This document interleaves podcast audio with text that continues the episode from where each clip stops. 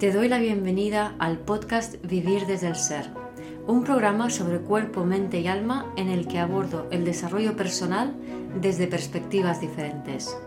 Quiero compartir contigo temas de conciencia, espiritualidad y astrología que me apasionan, las emociones y su relación profunda y ancestral con el trauma, la conexión con el cuerpo, la evolución de las relaciones conscientes y mucho más. Mi nombre es Guiomar Ramírez Montesinos, soy astróloga, psicóloga, coach transformacional, escritora y fundadora del proyecto consciente Vivir desde el Ser. En este episodio comparto el Instagram Live que hice con Laura Casares dentro de la serie de las heridas emocionales sobre la herida de la familia.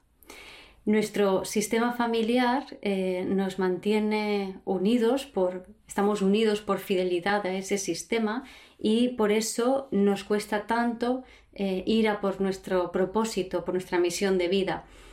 Entonces, entender, comprender cómo funcionan estas heridas de la familia sobre nosotros y comprender el peso que tienen los mandatos y los contramandatos, así como a nivel astrológico entender las energías de cáncer y acuario, nos ayuda a poder eh, soltar eh, la dependencia a nuestro sistema familiar, honrar a nuestros ancestros para conectar con nuestros talentos y ser nosotros mismos. A propósito de este live, el sábado 21 de mayo de 2022 haremos un taller online sobre esta herida. Si estás interesado, me puedes contactar a vivir desde el ser.guiomar.gmail.com o a través de mi página web vivirdesdelser.com. Espero disfrutes de este episodio. Pues bienvenidos a todos y a todas. Y hoy vamos a hablar de un tema muy interesante, ¿no? Guiomar, eh, la herida de la familia. ¡Tachan, tachan! A mí me recordaba esto al padrino. He puesto así en el, en el en Stories el padrino. Sí, sí, sí, total. Sí, y bueno, uno de los primeros temas que queríamos comentar es que em, seamos conscientes que, a ver, a alguien que se ha caído con la bicicleta ascendente Aries. Con ascendente Aries.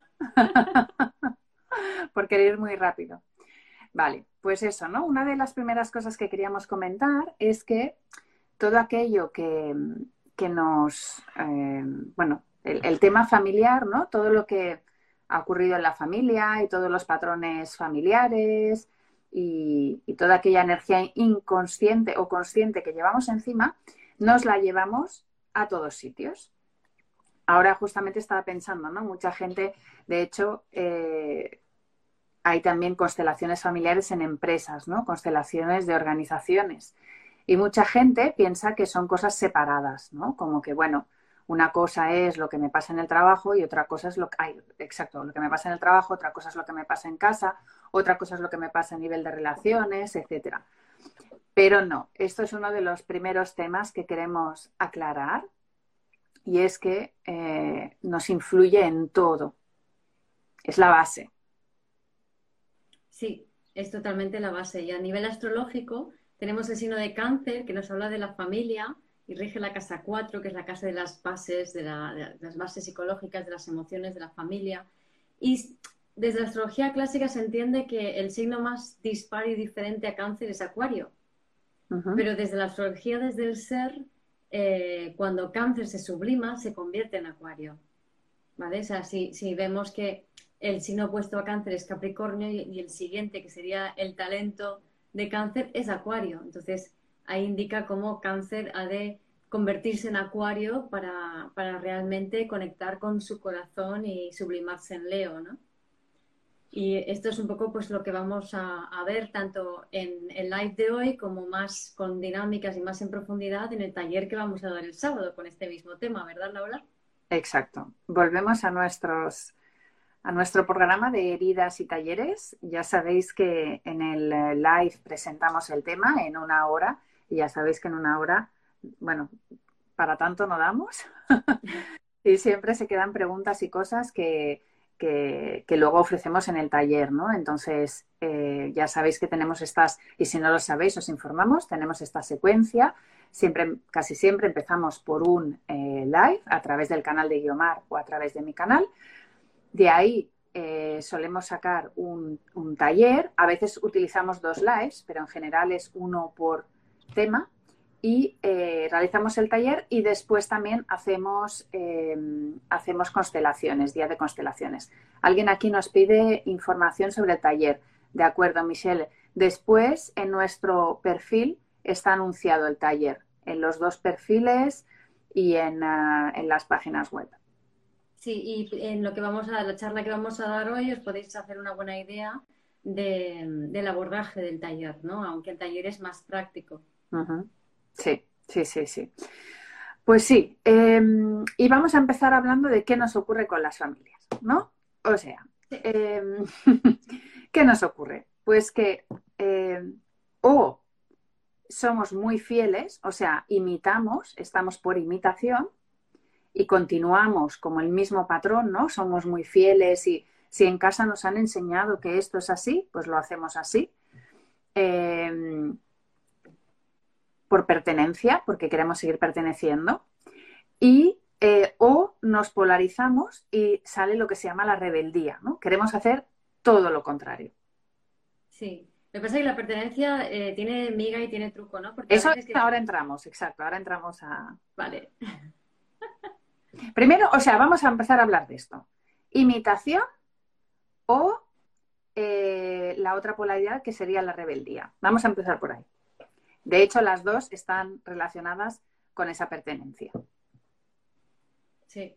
Pero diríamos que hay o la imitación, o sea, muchas veces nos vemos que estamos imitando, haciendo exactamente igual las cosas como se hacían en casa, pues o como aunque, papá. Aunque no queramos, aunque, no queramos. Y aunque muchas veces no somos conscientes. Y, eh, o la rebeldía, ¿no? A veces, muchas veces, hacemos lo contrario pensando que hacemos lo contrario y estamos haciendo lo mismo. Sí. Es pues que esa es la, matiz que quería añadir, sí. Exacto, pues ahí, ahí, vamos a empezar por ahí, vamos a empezar por ahí. Vale. Entonces. ¿Hay alguien que tenía eh, una pregunta o un comentario? No, comentario de siempre le llamó la atención de que los cáncer tienen ese lado de acuario cuando están sublimados, ¿no? Es decir, cáncer cuando se sublima es el abrazo universal, y el abrazo universal es Acuario. O sea, Acuario es el signo que se conecta y se abraza con todos y no excluye a nada, a nadie, ¿no? Y de esa manera, y solo de esa manera, puedes realmente abrir el corazón, porque el momento que excluimos a alguien estamos rechazando. Y el momento que rechazamos, nos rechazamos a nosotros mismos, porque siempre en el otro va a haber una parte de nosotros mismos.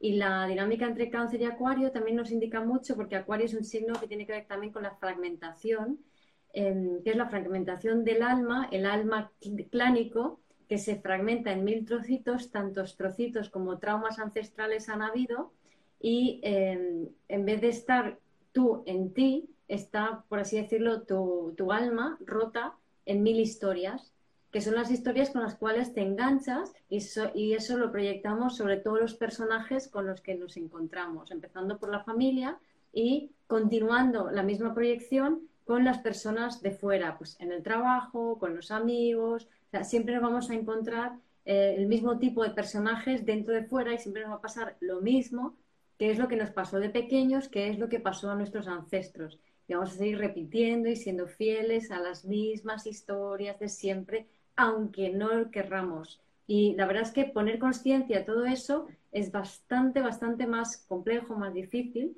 de lo que parece, ¿no? Porque bueno, los que tenemos experiencia un poco en, esa mirada interior y en constelaciones, podemos ver que es que hay capa detrás de capa detrás de capa en esas fidelidades ancestrales, ¿no? Entonces, es muy importante además en esta era y desde el año pasado en especial, eh, que cáncer empiece a funcionar más como acuario, porque si no, y, y sobre todo con este eclipse pasado, van a sacar todas esas dinámicas ya muy densas y muy viejas y con demasiado apego y control. ¿Sabes? Todas estas dinámicas que ya evidencian que los patrones vinculares que hemos tenido ya no nos sirven, ¿no? Entonces, muchas personas están viendo estos días con el eclipse eh, de ayer, pues esas emociones o dándose cuenta, ¿no? De desde dónde me estoy vinculando, ¿no? Desde, desde el apego, desde la posesión, desde el control, desde la rabia, desde la negación, o estoy realmente vinculándome desde el amor, ¿no? Que sería ya soltar la baja vibración de cáncer para conectar con la más alta, que es desde el corazón, ¿no? ¿Y ese sería lo que tú dices que eh, funcionar desde la parte acuariana? Sí, o sea, la, parte de cáncer, porque para mí cáncer acuario tiene que ver con familia, ¿no? Que es el tema que nos trae, ¿no? Entonces la parte canceriana, sobre todo vibrando bajo, es la parte de cáncer vibrando bajo, es Géminis, hay buenos y malos y hay división. Entonces, estos son los míos, estos no son los míos, ¿no? Eh, hay una tendencia de polarizar mucho en el escollo está Sagitario, hay una tendencia al fanatismo, a, a cerrar mi punto de vista vibrando bajo, ¿no? Entonces, por eso también cáncer tiene mucho que ver con el odio, no solo con el amor, porque por esa tendencia de que esto es bueno y aquello es malo, ¿no? Entonces, eh, cáncer vibrando bajo se está poniendo muy en evidencia con las energías de ahora. Además está Lilith en cáncer, está Plutón en Capricornio. Entonces, eh, si cuando cáncer empieza a sublimarse, se, empieza a madurar y a autogestionarse Capricornio para abrirse a todo el mundo para poder recuperar todos esos fragmentos de alma que hemos desperdigado fuera, echando la culpa a diestro y a siniestro a todas las personas que no nos gustan en la vida, ya sea en directo o en, o en televisión, ¿vale? Entonces empezamos a hacernos cargo de todo eso, ¿vale? Y en ese movimiento de ir recogiendo los trocitos de tu alma y los vas integrando, te vas conectando con la familia universal, ¿no? Con esa familia o la familia planetaria a la cual pertenecemos, ¿no? Que es ese abrazo universal que es cáncer realmente. Y ahí cuando abrazas a todo el mundo, sublimas a Leo. Eso es un poco la, relación entre cáncer acuario y el concepto de familia, desde mi punto de vista. Sí, y, una de las cosas que se están observando muchísimo, ¿no? También a nivel constelaciones, es el tema de los excluidos. O sea, es constante, ¿no? O sea, hemos utilizado la palabra rechazar y en sistémica se le llama excluir. ¿No? Entonces, ¿qué ocurre? Que todos, eh, de forma instintiva y natural, pues excluimos, rechazamos, ¿no? Todo aquello que no queremos, pues lo rechazamos, ¿no? Como que lo intentamos separar. Esto no va conmigo. Pero claro, todo aquello, en, constelaciones se dice, todo aquello que rechazas va a, eh, va a decidir la dinámica. Entonces, claro, se está viendo muchísima exclusión y lo que nos están diciendo las energías, y, digamos, para, hacer este, este paso que le llamemos como queramos, ¿no? Cambio de era, eh, cambio de paradigma, eh, de frecuencia, lo que sea, es eh, dejar de rechazar, es incluirlo todo. Y incluirlo todo no significa mm, llevarte bien con esa persona. Por ejemplo, si tú tienes, ha habido situaciones muy graves, ¿no? Con papá y mamá, por ejemplo, vamos a empezar, ¿no? Pues tú no hace falta que seas el super amigo o la super amiga de papá y mamá. Pero cuanto más lo rechaces, más esa situación va a volver a ti, porque lo que hablábamos al principio, te estás rechazando a ti. Porque tú eres mamá y papá y tú eres todo tu clan. O sea que empecemos por ahí, ¿no? O sea, el tema de, la familia, el clan, eh, sabemos que en constelaciones se puede observar la influencia de hasta siete generaciones atrás. Y por lo tanto, todo aquello que excluyas, ¿no? Pues, eh, ah, yo es que, bueno, tenía un abuelo alcohólico y yo no puedo soportar el alcohol y, y, que lo rechaces, pero una cosa es que tú no quieras beber alcohol, ¿vale? Es una elección perfectamente, pero no, si tú lo miras con asco, con rechazo, si tú a lo mejor ves a una persona que es alcohólica y tal, esa situación es que se te va a poner delante. Sí, sí, es muy interesante lo que, lo que puntualizas aquí, ¿no? Porque eh, efectivamente excluir es, rechazar, es, eh, y la consecuencia de excluir, em, astrológicamente, lo veo entre, entre cáncer y Leo, ¿no? Entonces, cáncer tiene que ver con el olfato, Leo tiene que ver con la vista. Entonces, cuando, cuando yo rechazo porque mm, tú hueles mal, ¿no? Figurativamente, ah, aquí huele, hueles mal, luego en Leo voy a estar siempre buscando em, el reconocimiento. O sea, esto lo voy a hacer muy resumido, que espero que se capte más a un nivel intuitivo, porque si no sería muy amplio eh, explicarlo, ¿no? Pero entonces, Leo lo que busca es el reconocimiento cuando vibra abajo. Entonces, busca que le vean y está mirando a ver quién le ve, ¿no? Entonces, una persona, por ejemplo, em, muy leonina o una luna en Leo, eh, no todas, hay alguna que no se le nota tanto como... Pero muchas lunas en Leo tienen la tendencia como a estar mirando mucho, ¿no? y, y, a buscar, ¿no? A buscar que le miren, ¿no? Y entonces ahí lo que están haciendo realmente, yo lo que he visto, que las personas que tienen un Leo, un Sol, una Luna en Leo, eh, incluso ascendente Leo, eh, hay tema transnacional, o sea, están buscando un excluido. Porque si mamá y papá no me ven, yo voy a seguir mirando por detrás a ver quién me ve y me va a ver el excluido. Entonces, cuando están muchas personas que tienen Leo trabajan con constelaciones familiares, Sol, Luna o ascendente, como, como es tu caso, que tienes la Luna en Leo. ¿vale? Pero lo he visto muchísimo, o sea, Leo en casa 12 con Sol y muchos planetas, ascendente Leo, em, he visto varios ascendente Leos que hacen constelaciones, o sea, es, es un signo que habla de quién falta, vamos a ir a buscarlo, ¿no? Claro, eso, eso es lo importante, quién falta, ¿no? Y, y, la vida te va poniendo, o sea, es que te lo van mostrando, es que, mm, bueno, ahora entraremos más, ¿no? Sí, sí, sí. Y entonces, el, que falta es, como decías, el que ha sido excluido, que es el que ha sido rechazado. Entonces, cuando una persona comete un, entre comillas, un crimen, puede ser más o menos crimen o algo que faltó a la, a la moral o a la ética de la familia, cuando es excluido, o sea, ya no hablamos del tío porque hizo tal cosa, o yo no quiero hablar de mi hermano porque me robó etcétera, etcétera, ¿no? O sea, cuando se excluyen a, las personas, las estamos rechazando, que es un poco lo que hemos ido diciendo antes, ¿no? Entonces, estás rechazando una parte de ti. Y tú no puedes estar completo y ser plenamente Leo y brillar con tu propio sol si tienes una parte de ti que ha sido rechazada.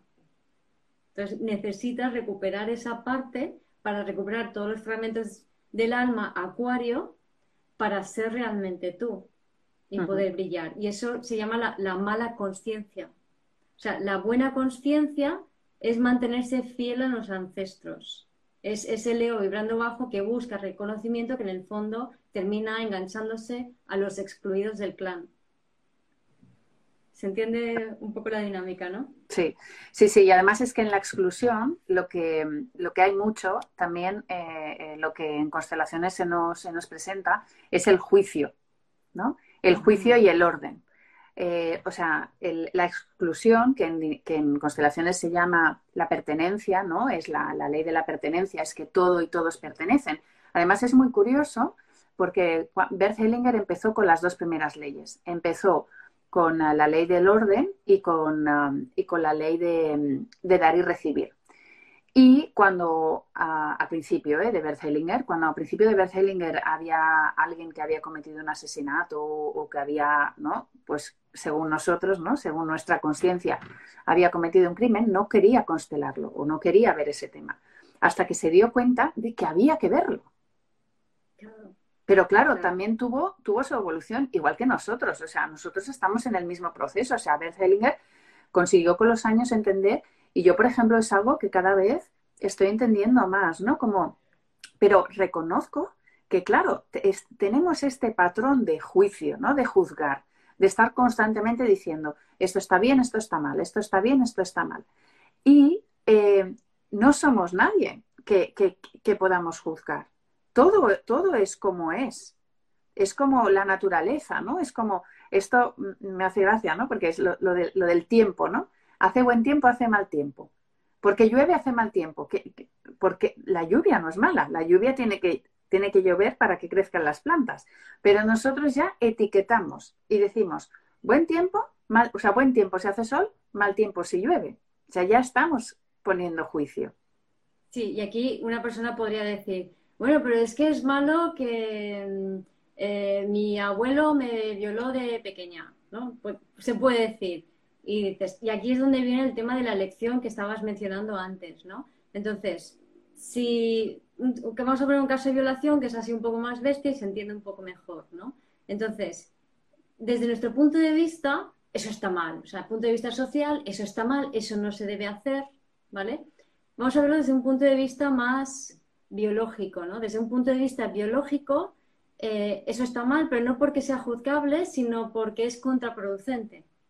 Entonces, en algunos casos, biológicamente, eh, animales se pueden procrear entre familiares, pero es cuando no hay otras oportunidades y es necesario continuar la progenie. Pero instintivamente hay un cierto como rechazo a los familiares porque no interesa, porque entonces puede haber, eh, al haber endogamia, es peor para, el pool genético ¿no? del individuo y de la, del clan, ¿no? por así decirlo a nivel, si empezamos a ver las, familias o tu situación en, el contexto de tu familia, la familia extendida, o sea, familia y generaciones atrás, y también la familia humana y todas las personas que interactúan entre ellas, de repente dices, vamos a ver, o sea, ¿por qué el perpetrador hizo lo que hizo? En este caso, el perpetrador es el violador. Exacto. Entonces, ¿por qué el violador violó a una niña? Vamos a, vamos a suponer, ¿no? Entonces, el violador violó a una niña porque él tenía una información determinada en, su cuerpo, en su campo mórfico, por así decirlo, que le llevaba, o sea, que incluía este tipo de actos. Pero es que la niña también llevaba esa información. Sí. Entonces, se junta dos personas con la misma información. Y el motivo de que se junten es para que haya un equilibrio kármico que es algo que nos supera. Porque no podemos entender Claro, si, no entiendes que hay más vida que simplemente tu vida, sino que tu vida está ligada a nivel álmico con la vida de generaciones y generaciones atrás y muchas otras personas, entonces tu realidad individual no tiene tanta importancia. Pero nos hemos autocentrado muchísimo, eso tiene un sentido evolutivo para poder luego conectar con el ser. Pero debido a ese extremo autocentramiento hemos perdido la visión de clan la visión de tribu y la, visión de, familia humana y la visión evolutiva que nos permite entender incluso los actos más terribles dentro de un equilibrio mayor. Entonces, mm. al juzgarlo, lo rechazamos. Y al rechazamos, lo que estamos haciendo es excluir. Y al excluir, perpetuamos. Entonces, el crimen vuelve a suceder porque no hemos comprendido nada y tampoco hemos comprendido que el perpetrador, el, que comete el crimen, a su vez lo hace porque está fuera de sí, porque ha tenido una serie de circunstancias en su vida que le han hecho desconectarse de su corazón. Porque alguien conectado con su corazón no hace eso. El problema es cómo se desconectó esa persona, qué sufrió esa persona, qué historias le llevaron a eso. ¿vale? Y ahí se está perpetuando el mismo dolor y con el juicio se repite y juzgar, y aquí vuelvo a lo que habías comentado, ¿no? O sea, juzgar no sirve para nada más que para excluir y repetir otra vez lo mismo. Ahora, podemos elegir, o sea, no juzgamos al, al violador, al criminal, sino que elegimos no tomar un café con él, no elegimos poner distancia si necesito. Si mi biología considera que eso no es interesante para mí, yo puedo elegir lo mejor para mí, que no significa continuar una relación con esa persona. Exacto, exacto. cuando eliges, eliges desde el corazón, no, no, no rechazas. O sea, elijo lo mejor para mí, no te rechazo a ti. Es que eso es súper importante, porque todas estas historias se van perpetuando, como dices, de generación en generación hasta que alguien no lo ve. En el momento que se ve, esa energía se disuelve y eso ya está aprendido. Y además, lo que ocurre, aquí entramos con el tema que siempre es muy interesante, ¿no? El, em, cuando, cuando ocurren estas situaciones, mira, el perdón, vale, ahora vamos a hablar del perdón, vale. Em, cuando ocurren estas situaciones, em, queremos, o sea, rechazamos esa situación y, bueno, voy, a entrar aquí en el tema del perdón, ¿no? Esa situación que fue una situación grave, o sea, estamos hablando de situaciones graves, el, perdón en constelaciones no, se llama perdón, se llama reconciliación. ¿Por qué? Porque el juicio, ah, lo vean, ah, eso es lo que quería decir, el juicio lo que hace es que cuando yo juzgo, me estoy poniendo por encima. O sea, soy el juez. Yo soy el que digo si soy bueno o malo, yo soy Dios. Yo decido. Cuando, perdona, cuando, cuando tú perdonas, estás juzgando. Claro, exacto. E, e, es, lo mismo, por eso que decir, cuando tú haces de juez, te estás poniendo por encima de la otra persona. Cuando tú enjuicias que eso está mal, te estás poniendo por encima de la otra persona. ¿Vale? Pero es que cuando estás perdonando, también. Ese es el tema, ¿no? Cuando, y cuando estás sanando y cuando estás abordando la situación como una sanación, también te estás poniendo por encima. Es decir, es lo mismo. Salvadora, como salvadora, como salvadora. Exacto. Ser, juez, ser salvador, perdonar. perdonar, sí. En constelaciones lo que decimos es reconciliar. ¿Vale? No se utiliza la palabra perdón porque vamos a, especificar que, eh, que, hay dos, en lo que es el orden, tenemos dos tipos de orden tenemos el orden vertical y tenemos el orden horizontal. Entonces, en el orden vertical, si lo respetamos, si yo pido perdón, me pongo por encima. Entonces, lo único que puedo hacer es reconciliarme. Perdonar lo puedo hacer a nivel horizontal. ¿Vale? A nivel horizontal significan aquellas relaciones, pues, eh, de pareja, de compañeros. O sea, si yo puedo eh, mm, pedirte a ti, Guiomar, perdón porque me he confundido, ¿no? Pero porque estamos en una relación de igual a igual. Entonces, es diferente. En cambio, en verticalidad, si nosotros, ese ancestro o ese abuelo, ¿no? Que estábamos hablando antes, le decimos te perdono, significa yo tengo el poder de perdonarte. ¿Vale? Entonces, es más la reconciliación. Y la reconciliación en constelaciones, tú lee la, la de esto porque yo no, yo no lo leo. Pues em, la reconciliación es, yo acepto la situación, o sea, acepto lo que me ha pasado, eh, lo tomo en el corazón y te dejo a ti con tu responsabilidad. Y esa es la parte súper importante, quería hablar también de esto de la responsabilidad entre perpetrador y víctima, ¿vale? Porque ¿qué ocurre? Lo importante en constelaciones es devolver la responsabilidad del hecho.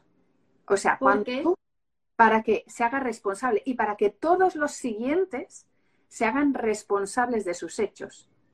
¿Vale? Porque cuando un perpetrador no asume la responsabilidad, la víctima se siente responsable. Entonces, esa responsabilidad hay que devolverla y de esta manera, la, tanto víctima como perpetrador quedan libres y de esa manera la víctima no intentará buscar venganza. Esa es una parte. Y luego la, otra parte es que em, si, no devolvemos la responsabilidad, a lo mejor por eh, tú llevas em, la información de un excluido o un bisabuelo, ponte si no devuelves la responsabilidad, la estás cargando tú. Entonces, claro. tú no estás haciendo tu vida. Exacto. Y, las cosas no te funcionan.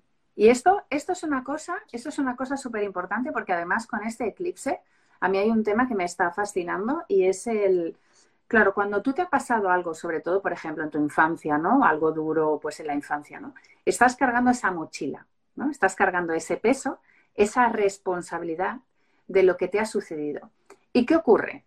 que no avanzas porque te identificas con eso que pasó, te identificas con el suceso, estás cargando la mochila y por lo tanto no avanzas porque no te lo permites. O sea, porque estás tan identificado con ese dolor que no eres capaz de ver nada más. Y además la, inmediatamente el, el peso se carga aquí, bajas la cabeza a nivel corporal y son las personas pues, que, tienen muchos dolores de cervicales y muchos temas en el cuello y hombros. Y entonces eso te hace estar así. O sea, te hace estar de nuevo cerrado, esto lo hemos comentado otras veces, pero de nuevo en posición de víctima, que a la que te vea un perpetrador te va a pillar, vas a pillar cacho también. Entonces, entonces, claro, ¿qué ocurre? Que no, yo, o sea, aquello pasó, no es mi responsabilidad, tampoco es mi culpa. Devuelves la responsabilidad, asumes tú, y esto sé que es súper duro, o sea, es, es, tremendo, pero es así. De la única manera que podemos ser libres es asumiendo nuestro destino. Y esto está claro que esto es, un ejercicio, esto es un trabajo que uno no puede hacer con una víctima recién víctima. está claro que hay todo, hay todo unos pasos, ¿no? Tú como psicólogo más sabes que hay un acompañamiento y sabes que hay unas fases y que hay que ir pasando esas fases. Pero em, al final, como víctima, es cuestión de aceptar tu destino, pero sin cargar en la responsabilidad. La responsabilidad se lo devuelves al otro. Te reconcilia. De todas formas, sí. De todas formas, y ahí preguntaba esa 1984, em, un tema sobre la responsabilidad y las emociones, que si era suficiente con asumir la responsabilidad o entregar la responsabilidad. El tema es que en el trabajo que se hace en constelaciones, em, o sea, básicamente de dar la responsabilidad a quien le toca y resumirla, o sea, bueno, darla, entregarla, ¿no? En vez de cogerla, entregarla y asumir la tuya propia, de tu propia vida y tu, propio destino, eh, lo que es es vivir desde el ser, o sea, es ver la vida desde el punto de vista del ser, que es tú, con tu cuerpo, con tu alma y con tu espíritu o conciencia, todo integrado, ¿no? Entonces, todos tenemos esa capacidad en el acto de posicionarnos desde esa perspectiva, desde el punto de vista del, ser. Pero solemos funcionar desde el punto de vista del ego. Y desde el ego siempre van a haber buenos y malos. ¿vale? Entonces, en constelaciones, lo que se hace es, a través de la representación que se logra, porque todo el mundo conecta con el campo mórfico de, la persona que está constelando, entonces se empieza a ver todo desde ese punto de vista del ser se empieza a ver todo desde un punto de vista sin juicio, porque se ve el dolor que hay detrás de lo que pasó. Exacto. Se comprende bien que si hubo un muerto, que si hubo alguien que estaba muy dolido y no podía ver. Por ejemplo, pasan muchas veces, hay em, madres, abuelas que están rotas de dolor por la pérdida de algún bebé o algún familiar y desde ese momento ya no pueden mirar a la persona, ¿no? Entonces esa persona a lo mejor crece resentida con su mamá, pero es que su mamá no está en la vida, está en la muerte con los que han muerto, ¿no? Entonces, cuando la persona ve esto y cuando vemos de dónde viene el dolor presente y encima luego están las frases mágicas de constelaciones que son que ayudan mucho a colocar las cosas en su sitio, ¿no? Como eran tiempos difíciles, ahora veo tu dolor, al enunciar, al, ver eso, visualmente te entra por los ojos. Al escuchar las palabras, de repente hay algo que se coloca, de repente estás, dejas de estar ya en el ego polarizado, bueno, malo, bueno, malo, y de repente haces plaf. Ah. Y en el momento que te colocas ahí, estás desde el ser, la carga energética y emocional hace ¡bum! y baja de golpe. Es decir, es una consecuencia directa de colocar a, todo en su sitio, a tu sistema en, su sitio. ¿vale? Mm. Entonces, de la misma manera, cuando hay un exceso de reactividad emocional, evidentemente hay un tema en la familia que se puede constelar, ¿no? Sí, aquí alguien preguntaba si se educa, si hay algún eh, educando desde el ser. Pues aquí bueno, es lo que hago yo, es lo que hago yo. Vivir desde el ser es lo que hago y en mi comunidad es lo que la gente aprende, ¿no? Exacto. Y luego las constelaciones, también hacer constelaciones es al final lo que terminas comprendiendo la vida desde el ser. O sea, si haces, atiendes a muchas, yo que he atendido a muchísimas, con Laura y con otra gente, es como, es que ya la, filosofía lo integras. Es una, para mí es más interesante no solo como una herramienta de, desarrollo personal, sino también por el, tema de conciencia, de, amplía mucho tu conciencia y te hace aprenderlo desde un nivel mucho más sistémico, ¿no? O sea, entiendes todo el conjunto, no solo tu punto de vista personal y particular, yo, yo, yo, ¿no? Que es como solemos ir por la vida. Claro, es que, es que por eso es una filosofía, ¿no? La sistémica y, las constelaciones es una herramienta, pero si tú quieres realmente que tenga efecto, tienes que vivir acorde a esa filosofía. Eso es como, por ejemplo, si tú eh, no sé, decides eh, ser vegetariano y te, pero solo lo haces una vez eh, a la semana y el resto de la semana comes carne, pues no eres vegetariano, o sea, no estás solucionando nada, ¿no? Entonces, con esto lo mismo, ¿no? Es, es, o sea, esta, esta herramienta te ayuda a ver eso que tú no ves, porque nos muestra el, el, inconsciente, y luego tú en el día a día es importante que veas esos patrones, ¿no? Que veas que te estás saliendo de tu lugar, que veas que estás excluyendo ¿no? las tres leyes. El lugar, es súper importante, la inclusión-exclusión y el dar y recibir. Esas son las tres leyes. Entonces, a medida que vas haciendo, pues lo vas viendo y te vas dando cuenta de esos patrones, ¿no? lo que hablábamos con el rol de mamá y papá. Eh, y ahora quería introducir el tema porque esto también es muy, bueno, no es solo sistémico, o sea, esto se ha introducido a la sistémica, pero, pero viene de, de otra filosofía y es el tema de los mandatos y los contramandatos, viene del análisis transaccional, ¿vale? Entonces, pero se incluye mucho en, ah, se tiene mucho en cuenta en las constelaciones familiares y en, sistémica, que es la filosofía. Entonces, el tema de los mandatos y los contramandatos, ¿qué ocurre? Vamos a, mm, eh, en cada familia, a nivel inconsciente, se traspasan una serie de mandatos, ¿vale? Y los mandatos es a nivel inconsciente. O sea, no somos conscientes de que estamos pasando ese, ese mandato. Y un mandato puede ser, por ejemplo, la carencia. ¿no? La carencia. Yo no soy abundante, soy carente, carencia, pobreza, escasez. Vamos a llamarle escasez, ¿no? Pues yo traspaso eso. Y todos esos miembros que vienen detrás van a ser fieles a esa escasez. Hasta que no me dé cuenta. Sí, de una manera u otra. Entonces, a lo mejor el motivo de tu escasez es porque em, llegó una hambruna tremenda, quedasteis sin cosecha y durante tres años, pues... No, eh, mira, voy a, voy a poner un ejemplo. Voy a poner un ejemplo de un caso que, he tenido hace poco. Em, una persona que, eh, por ejemplo, el tema del dinero, ¿no? que nos interesa a todos también, ¿no? el tema de la abundancia económica. Pues una persona que, me decía, em, bueno, entra dinero eso es energía de mamá, ¿vale? Cuando entra energía del dinero es mamá y es que más o menos a mamá la tienes colocada, pero cuando se va muy fácilmente, ¿vale? Cuando se escapa, suele ser un tema de papá. Entonces, esto lo constelamos y em, apareció que detrás de papá había un abuelo, un bisabuelo y detrás eh, había más cosas y había como una situación, podría decir, de guerra, donde se mató a mucha gente, donde hubieron muchas pérdidas, donde había un dolor tremendo, tremendo, tremendo y muchísimo miedo y se veía gente escapando, corriendo, porque em, em, peligraba tu vida. Entonces, pasó una situación varias generaciones atrás donde tener eh, no solo dinero, sino posesiones o cosas era peligroso. ¿Vale? Exacto. Y entonces eso se va pasando de generación en generación hasta que llega esta persona que observa y dice, ostras, ¿por qué me pasa esto? Y además con una... Espera, y lo que puede pasar, o sea, de repente puede haber una generación o una persona que intenta compensar acumulando mucho dinero. Otra que a lo mejor lo compensa de otra manera, se convierte, o sea, termina siendo ladrón. Exacto. Otras personas no consiguen ganar dinero de ninguna manera. Otras ganan y lo pierden corriendo. Y todas están siendo fiel a la misma, a esa situación. Exacto.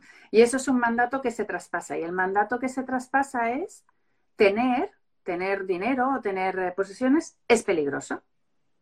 Y el típico, y bueno, y ahora lo voy a añadir con el contramandato, ¿vale? Para que lo veamos. Entonces, el mandato que se, que se traspasa inconsciente, que mm, la gente no lo sabe, es que tener dinero es peligroso. ¿Vale? Entonces, esa persona, es, esa persona es fiel y entonces hace todo lo posible para que el dinero se vaya, porque inconscientemente sabe que es peligroso, que su vida peligra. O sea, inconscientemente puede morir por tener eso, ¿vale? Pero es que además, ahora vamos a añadir, eso es un mandato. Y además el mandato, aquí voy a ir especificando, suele ser, em, lo solemos heredar em, las mujeres del padre y los hombres de la madre. ¿vale? O sea, el qué del mandato, las mujeres del padre y los hombres de la madre. Y el cómo reaccionamos a ese mandato del mismo, eh, del mismo género. ¿Vale?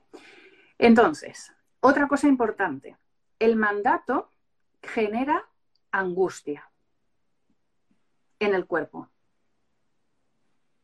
O sea, todas aquellas, o sea, muchas de las situaciones que identificamos con angustiosas vienen de mandatos. Y además a esta situación le vamos a poner lo que es la, la información del contramandato. El contramandato es consciente y se traspasa a través de la palabra. Entonces, seguramente, en esta, bueno, seguramente no, casi lo sé seguro, en esta familia se decía, ah, el dinero no te hace feliz, el dinero es sucio, el dinero, mm, o sea, ¿no? Eh, sí, solo los que tienen dinero son estafadores. Exacto. Entonces, ¿qué pasa? Que tú estás recibiendo por una parte un mandato y además un contramandato. ¿Vale? Y cuando el contramandato, cuando no lo cumples, sientes culpa. ¿Vale? O sea, la angustia es del mandato y la culpa es del contramandato.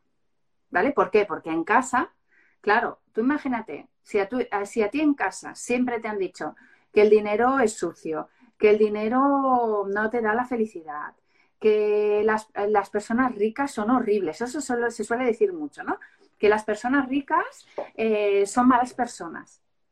Pues, ¿qué pasa? En tu sistema, tú piensas, si yo gano dinero y lo retengo, voy a ser una mala persona. Claro. Pero, y además es que, además es súper frecuente y, bueno, voy a repetir un poquito, y luego hay una par de preguntas que han hecho que ahora las atendemos Em, voy a recapitular un poco lo que has dicho porque es súper interesante, ¿no? Entonces, de entrada, cuando hay un mandato, hay un síntoma muy claro que es la angustia. La persona sufre angustia en su vida. Por ejemplo, es que no consigo ganar dinero y esto me produce angustia, ¿no? Por ejemplo. O el correr, por ejemplo, el tiempo, el tema del tiempo también, ¿no? Cuando uno está angustiado con la sensación de que no llega a hacer las cosas. Ajá, vale. Entonces, aquí ya es señal de que hay un mandato y entonces lo que vamos a ver es que se está siendo fiel al qué pasó por el lado del progenitor de sexo opuesto y la forma en que pasa es siendo fiel al progenitor del mismo sexo. entonces copiamos de si soy mujer de mamá el cómo, de papá el qué y ahí detrás, normalmente en ambos lados son espejos, entonces hay historias similares porque se junta el hambre con las ganas de comer, o sea, tú no puedes juntarte con alguien que no resuene con tus mismas historias, son simplemente diferentes mecanismos de compensación, ¿no? Entonces, uno te da el mandato, el otro te da el otro mandato y ahí vas, ¿no? Y luego también me gustaría añadir... Y Aquí voy, a poner otro ejemplo para que quede más claro. Hemos hablado del tema del, dinero, eh, pero voy a hablar también del tema del... Mm, del fracaso, ¿vale? Eh, pongamos que, mm, además lo he visto muy cerquita, este también, ¿no? Pongamos que, vamos a poner que un hijo, y además así lo vamos a poner súper claro para las personas que lo tengan. Vamos a poner que un hijo, eh, una hija, sigue el mandato de su padre y el padre, vamos a poner que es un fracasado, ¿vale? Que no consiguió trabajo, el típico, la típica persona que dices es que no, no consigue trabajo, no sé qué, siempre está ¿no? Mm, o sea, que no tiene éxito en su vida, que, es fracaso, ¿vale? Pues esa hija eh, escoge, bueno, porque eso se escoge en el momento de nacimiento, o sea, esto viene antes del nacimiento, es, el mandato es un pacto álmico, ¿vale? De lo que hablábamos antes de las almas, pues eh, es un pacto álmico, entonces la, la hija dice, yo escojo de papá el fracaso. Pues esa hija va a empezar ya a mostrar en el colegio fracaso escolar. ¿Vale? ¿Por qué? Porque está siendo fiel a papá. ¿Vale? Y ella no lo sabe, pero ella está siendo fiel a papá. Entonces, eh, empieza por unos temas, a menudo que va creciendo.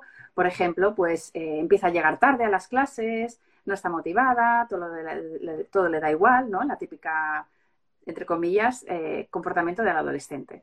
Pues ahí lo que está buscando es el fracaso. Y está buscando el fracaso para la exclusión, porque papá está intrincado con un excluido. Porque cuando tú tienes fracaso, te excluyen. Entonces tú lo que quieres es que te excluyan, porque solo incluimos a los que les va bien las cosas. ¿Vale? Entonces, esa niña llega a casa y además mamá, que está, mamá está trabajando como una loca y está mirando al marido, o sea, al padre, en plan, eres un vago, porque el otro le intenta decir que hace todo lo que puede para trabajar, pero no lo coge, no sé qué, no sé cuándo. Entonces la madre desprecia a papá, excluye a papá. Pero es que además mamá le dice a su hija, de manera contramandato, le dice, es que no te esfuerzas. ¿Vale? Se lo dice a la hija. Y entonces la hija, el esforzarse en un contramandato significa, em, eh, significa que, em, eh, ay, esperar, que ahora se me ha ido el santo al cielo. Esfuérzate significa, vas a, vale, vale, eso. Tú no le dices a un niño modélico o una persona modélica, por ejemplo, Guiomar, ¿no? Yo a ti jamás te voy a decir esfuérzate, porque sé que eres brillante, sé que lo haces bien. Entonces yo a ti no te lo voy a decir. En cambio, a alguien que tú ya ves que va a fracasar, le vas a decir esfuérzate porque ya consideras que no hace lo suficiente. Pero es que además detrás de ese contramandato, todo esto está muy estudiado, ¿eh? Eh, existe eh, la, intención de decir, esfuérzate porque vas a fracasar y por lo menos que sientas culpa. Y esto viene del cristianismo, y esto viene del cristianismo. Sí, y la culpa es pertenencia. Eres o perteneces. Cáncer, vibrando bajo o acuario. O sea, es, un poco la, clave de lo que es la herida de, la familia, ¿no? Entonces, bueno, voy, a preguntar, contestar a las preguntas que han habido y luego añadir un poquito más con el tema de los mandatos, ¿no? Pero en la forma de votos y pactos, que son más conscientes. Pero bueno, em, Laura, em, bueno, Laura hablaba de su hijo de 15 años, pero que creo que aquí nos vamos a entretener, así que primero voy a eh, hablar de dos otras, una pregunta que es Leslie, que preguntaba si una casa no se puede terminar, ¿eso se puede constelar? Sí, se puede constelar absolutamente todo, o sea, cualquier relación con cualquier cosa, sea una persona, un acontecimiento, la venta de una casa, un trabajo, el dinero, papá y mamá, por supuesto, una relación, los hijos, una enfermedad, una parte de tu cuerpo, la angustia, el, eh, sistema nervioso, se puede constelar absolutamente todo. Hasta cuando pones los calcetines. Los calcetines son excluidos. Buenísimo. ¿Y los que son excluidos en la lavadora, que les gasearon en el campo de concentración? No. eso, es en la secadora, eso es en la secadora. Bueno, nada, humor negro. Em, luego, Isa en 1984 decía que no le funcionan las constelaciones. Las, constelaciones funcionan, ¿vale? Lo que pasa es que eh, si estamos muy en la mente, em, porque estamos a lo mejor, uno puede estar muy en la mente porque siempre está muy en la mente, siempre está en el, ay, ¿por qué? ¿Por qué? En la angustia, si estás en la angustia, vas a estar siempre en la mente. Entonces, es primero necesario rebajar un poco la angustia, pues a lo mejor hace falta un poco de trabajo previo de corporal o incluso de, terapias que te puedan llevar al cuerpo, eh, llevar a darte una visión más amplia, ¿no? Eso es uno de los motivos, ¿no? y, también, y también el otro motivo es lo que decimos. O sea, a ver, si uno piensa que se va a una constelación y que le va a solucionar la vida, a ver, milagros a Lourdes. No, lo que hablamos. En las constelaciones siempre funcionan. Lo que pasa es que dependerá de lo que tú sueltes, liberes, etcétera. Lo que tú ves en la constelación, luego lo tienes que llevar a tu día a día. O sea, eso que has visto lo tienes que integrar. O sea, no me sirve de nada que vengas a una constelación y que, o sea, no, perdón, que, que reconozcas a mamá y le digas te acepto tal y como eres, tomar a mamá, y luego la rechaces todos los días. O sea, Mm, ¿no? Sí. Y luego, sí, luego también el tema de las constelaciones es que, como decimos, es una filosofía de vida, es una forma de ver la vida. Entonces, si, yo no digo que sea tu caso en este sentido, ¿no? Pero que al ser una forma de ver la vida es, digamos que es una parte de tu camino, es una, es una forma de decir, mm, a ver, esto me está costando un poco más de la cuenta, voy a ver si se puede mover la energía haciendo una constelación. Ahora, si voy y lo único que hago de desarrollo personal, que ya te digo, no digo que sea el caso de la persona que ha preguntado, ¿no? Pero lo único que hago de desarrollo personal es, uy, voy a ver a esto, a ver si me lo quitan de encima, voy una vez, no me comprometo, no hago nada, pues eh, entonces no va a funcionar. Entonces, ese es uno de los motivos principales de estar en la mente y que, y que no funcionen, ¿no? Pero también, ya te digo, si una persona está en la mente por, yo qué sé, porque está súper estresada, y también lo que he visto es que hay veces y esto lo he visto ya más de una vez en constelaciones, donde la persona es como poseída, que cuando tú eres poseído em, vas a estar muy en la mente, porque es lo mismo, ¿vale? O sea, estás, está tu alma fuera del cuerpo y está desintegrada. Y esto no es ni bueno ni malo, esto pasa es muy común y no es nada grave ni nada por el estilo. Pero sí que es síntoma de que no vives tu vida. Entonces no estás alineado con tu, esencia porque no estás en tu cuerpo. En ese sentido, cualquier trabajo corporal va a ayudarte a conectar más contigo, ¿no? También vas a tener más ansiedad si estás en la mente. Entonces, cuando esto ocurre, es más difícil porque estás como más tomado por la historia, estás como poseído por esa historia y, el personaje excluido al cual tú, le estás, tú estás incluyendo em, va a tomar mucha fuerza, ¿no? Yo he visto personas, por ejemplo, una mujer que se le había muerto el hermano con 18 años y ella tenía un par de años más y le cuidaba y no sé qué. Y esta mujer era constructora. O sea, tenía un trabajo de hombre y que, es, que no es habitual, ¿no? Y llamaba mucho la atención, llevaba el pelo corto, o sea, estaba siendo tomada por él. Y cuando hizo la constelación, eh, donde estaba la oportunidad para liberarse de él, ella misma empezó con mucha reactividad emocional antes que casi impide el proceso. O sea, es que de alguna manera eh, esas historias ancestrales pueden tomarte con tanta fuerza que te boicotean eh, tus intentos de mejorar tu vida, ¿no? Pero yo creo que si se tiene suficiente conciencia de, este proceso y de que en el fondo, o sea, por eso decía antes que la pertenencia, eh, tú puedes creer que eres, también hablabas de rebeldía, ¿no? Yo soy rebelde, yo no, quiero nada, no tengo nada que ver con la familia. Y empiezas a rascar y dices, ¡fua! Estás hasta las cejas de tu transgeneracional y de las historias y no estás viviendo tu vida. Y esto pasa muchísimo. Y lo dicho, no es ni bueno ni malo, ¿no? Sino que es simplemente parte de lo que ocurre y el tema que nos trae aquí, ¿no? La herida de la familia. O sea, es muy pegajosa la familia, más de lo que nos podemos imaginar. Entonces, cuando, cuando sobre todo esto, cuando estamos, cuando nos boicoteamos, es por esto muchas veces, ¿no? Porque estamos siendo tomados por esas historias. Entonces, meterse, o sea, conectar más con el cuerpo, ampliar el punto de vista, ser más compasivo, te va a ayudar en este proceso y, entonces vas a, vas a aprovechar mucho más las constelaciones. Y la pregunta de Laura, que Laura tiene un hijo de 15 años que dice, pues le damos amor, le damos todo, etcétera, etcétera, pero él siempre está triste, siempre está mal, ¿qué, puede pasar aquí? ¿no? Y la verdad es que hemos tenido muchos casos conjuntamente, Laura y yo, con, con niños de diferentes edades, ¿no? Y siempre que esto ocurre, tú lo vas a explicar muchísimo mejor, por supuesto, pero siempre que esto ocurre hay un excluido. Hay un excluido y el niño lo está representando. Sí, e, efectivamente, pero es que además es, o sea, los niños dan los mensajes a, o sea, los niños están al servicio del sistema. Entonces, ¿qué ocurre? Que los niños muestran lo que los padres no pueden ver. Entonces, de esa manera, eh, eh, el mensaje es para los padres. Y, hay que mm. entender que no es del hijo, sino es del sistema familiar.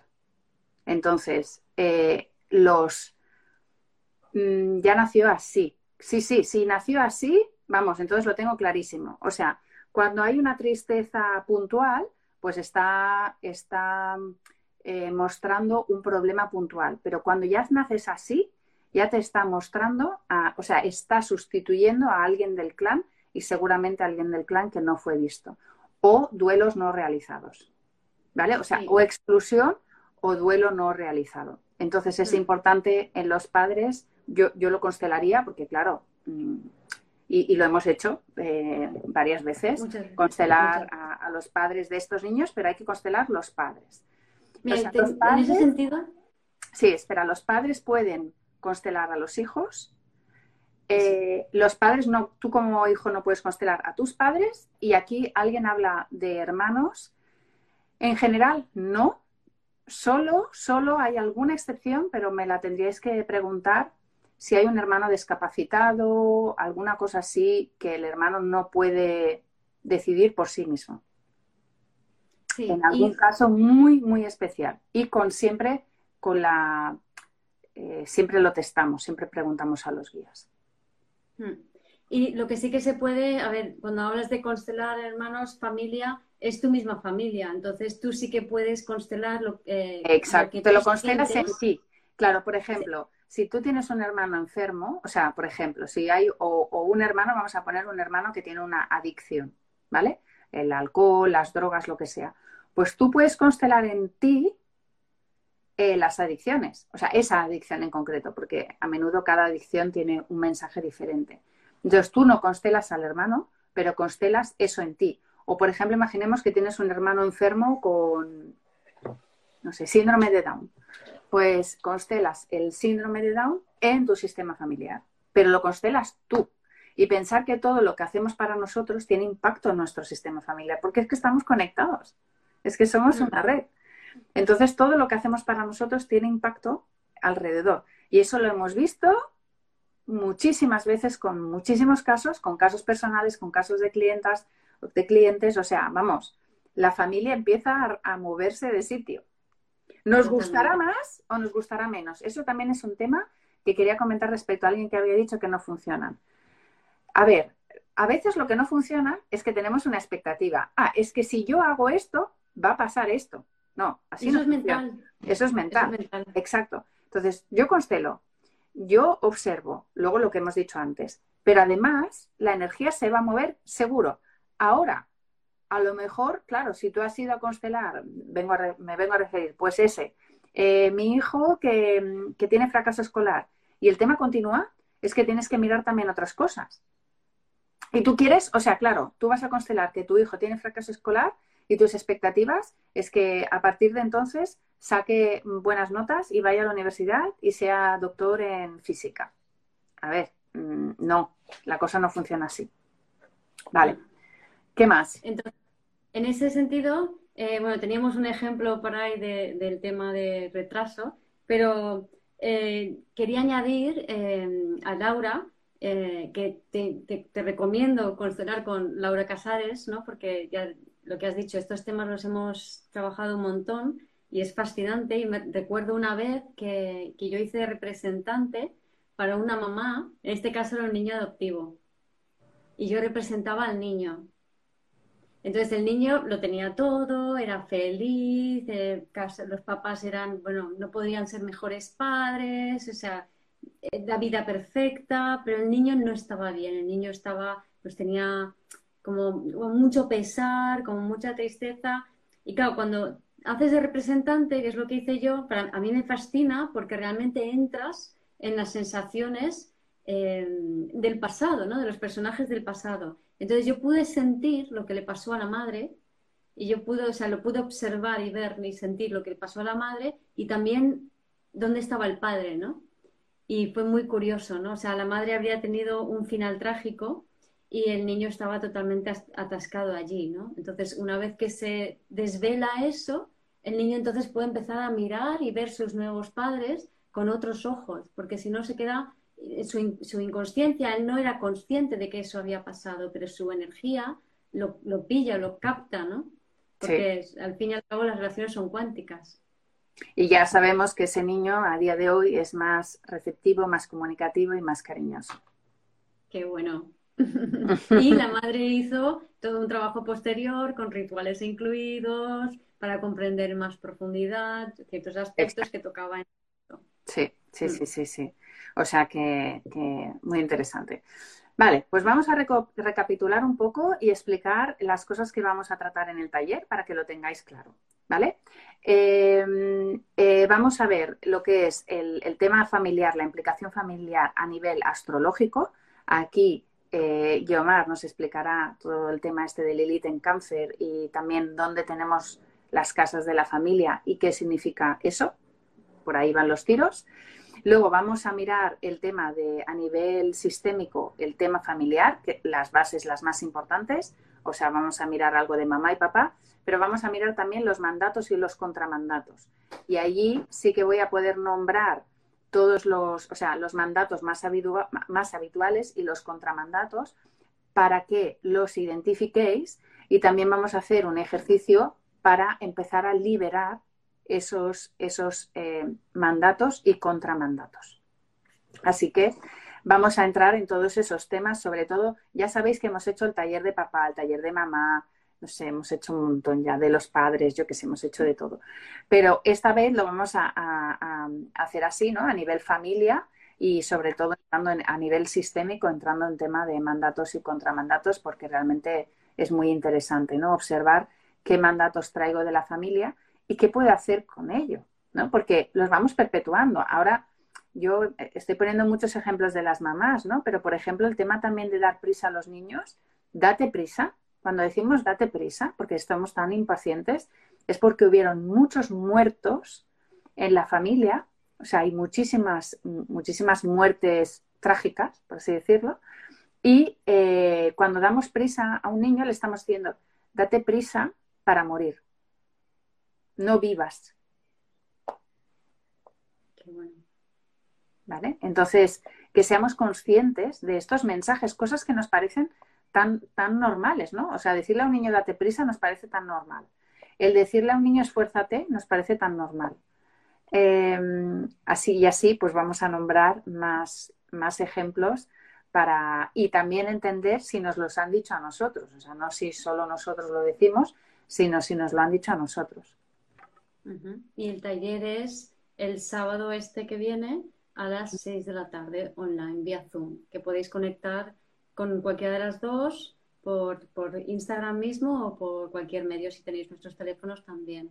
Exacto. Y, mm, y bueno, no sé, bueno, y, porque lo he mencionado antes, ¿no? Que también están los votos y los pactos conscientes, porque te has hablado de los mandatos inconscientes, y quería añadir simplemente este, este punto que también he observado en, en mí y en otras personas, Em, por ejemplo, cuando, cuando Olivia de Havilland dice en El viento se llevó, lo que el viento se llevó, aquello de adiós pongo por testigo que nunca más volveremos a pasar hambre, ¿no? Entonces, eso sería un pacto, aunque es en positivo, ¿no? O sea, es, es, eh, no tiene nada de, de, pecaminoso o de negativo asociado, ¿no? Pero pactos también pueden ser, por ejemplo, en mi caso, yo conecté con un pacto realizado el siglo II de eh, relativo a eh, un guerrero teutón que, asesinó como parte de su trabajo a un, a un, niño y cuando se dio cuenta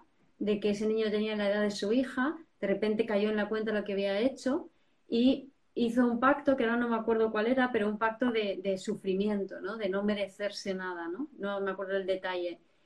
Y, y, claro, ese pacto luego se va transmitiendo de generación, cuando dices, es que no valgo, por ejemplo, me merezco lo peor, ¿no? Eso es un pacto que luego se va a ir arrastrando de generación en generación y lo enuncias de manera consciente, a lo mejor en ese momento, pero tiene, tiene consecuencias muy importantes a, largo plazo en ti y en generaciones venideras, sobre todo. Entonces, muy cuidado, mucho cuidado con, con, estas sentencias, de, sobre todo basadas en la culpa, o también pactos, eh, no sé, el otro día me preguntaba uno, pactos con el diablo, ¿no? Si, se pueden hacer pactos con el diablo, digo, pues tú inténtalo, a ver qué pasa. yo no lo haría, ¿no? Porque em, de alguna manera estás entrando, o sea, estás alimentando más todas estas dinámicas que os venimos contando, ¿no? Hmm. Sí, y lo más importante que también nos queremos transmitir hoy es eso, ¿no? Que las heridas familiares son muy importantes para nosotros, o sea, eh, si estáis mirando este live es porque seguramente os ha causado mucho sufrimiento el, tema, la situación familiar, y que em, cuanto más nos aferremos a ese eh, sufrimiento, más lo estamos llevando y perpetuando, que es lo que decimos. Entonces, al final, y nos identificamos con ello, entonces pensamos que somos eso, que somos ese sufrimiento. Y no se trata de eso, se trata de aquello pasó, entender que todos, todos los perpetradores, o sea, todo aquel que ha hecho daño eh, ha sido víctima, entender que cuando nosotros víctima también nos convertimos en perpetradores y por lo tanto también eh, cometemos actos. Y al final se trata de eso, ¿no? De ir observando para ir aligerando esa mochila y ver, em, lo hablaba también con clientas, ¿no? Ver la situación familiar como si fueras como si estuvieras en un cine, como si te sentaras en la butaca y delante vieras el cine, vieras la película y eh, las cosas que suceden, si las quieres sentir, las sientes, pero las sueltas y no te las quedas ahí aferrada ¿por qué me hiciste aquello? Y ahí me quedo toda la vida recordando que me hiciste aquello. ¿Vale? Entonces, bueno, también hay un tema de traumas, por supuesto, que igual también lo vamos a comentar en, eh, el, en el taller, los traumas que hemos podido sufrir en esta vida. Y tenemos un ejercicio muy bueno para traumas, que además es fácil de hacer y lo, me, lo voy a apuntar porque ese también lo vamos a hacer, los traumas. Sí, y a mí, y a mí hay un, hablando, siguiendo hablando de pactos, y luego están los votos, que el otro día en consulta fue muy interesante, eh, una persona que estaba, que tiene dificultad a la hora de, de, hacer dinero, ¿vale? Y resulta que el abuelo había hecho un voto de, de castidad, de pobreza y de no me acuerdo qué más, ¿no? Entonces era muy curioso porque, claro, o sea, si te das cuenta, una persona, ¿por qué hace un voto, no? O sea, porque eh, de alguna manera debe sentir que eh, hay unas, o, que él ha cometido un pecado o que ha habido una injusticia y es como un intento de compensar lo que hay en vez de asumir lo que hay. Entonces, esto que además es muy Plutón-Venus, astrológicamente hablando, de no aceptar y no asumir lo que hay, nos lleva a, realizar este tipo de sentencias, de pactos, de votos, más contramandatos, también estaría un poco en, la línea de los contramandatos, ¿no? que lo único que hacen es mantener generaciones venideras enganchadas en la misma historia. ¿no? Entonces, más conciencia, más darnos cuenta de lo que estamos diciendo y más aceptar y asumir que lo que hay es lo que hay y es lo mejor para nuestro crecimiento, ¿no? El asentimiento. Muy bien. cuesta el taller? Mira, el taller online pues son 45. Está la información en nuestros perfiles, está el cartelito. Y, luego también nos, podéis preguntar a nosotros, ¿vale? Muy bien, pues lo vamos a dejar aquí, Omar, porque estaríamos aquí horas y horas hablando de este tema tan interesante. Eh, pero por eso, si ya queréis más información, pues os invitamos a apuntaros al taller, que suelen ser talleres muy bonitos, muy reveladores y con, y con resultados.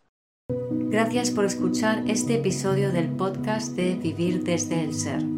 Si te gustó el contenido y los temas que hemos abordado, dale a me gusta, suscríbete a mi canal, comparte este episodio con quien crees que lo pueda necesitar y te invito a visitar mi web vivirdesdeelser.com y a seguirme en las redes.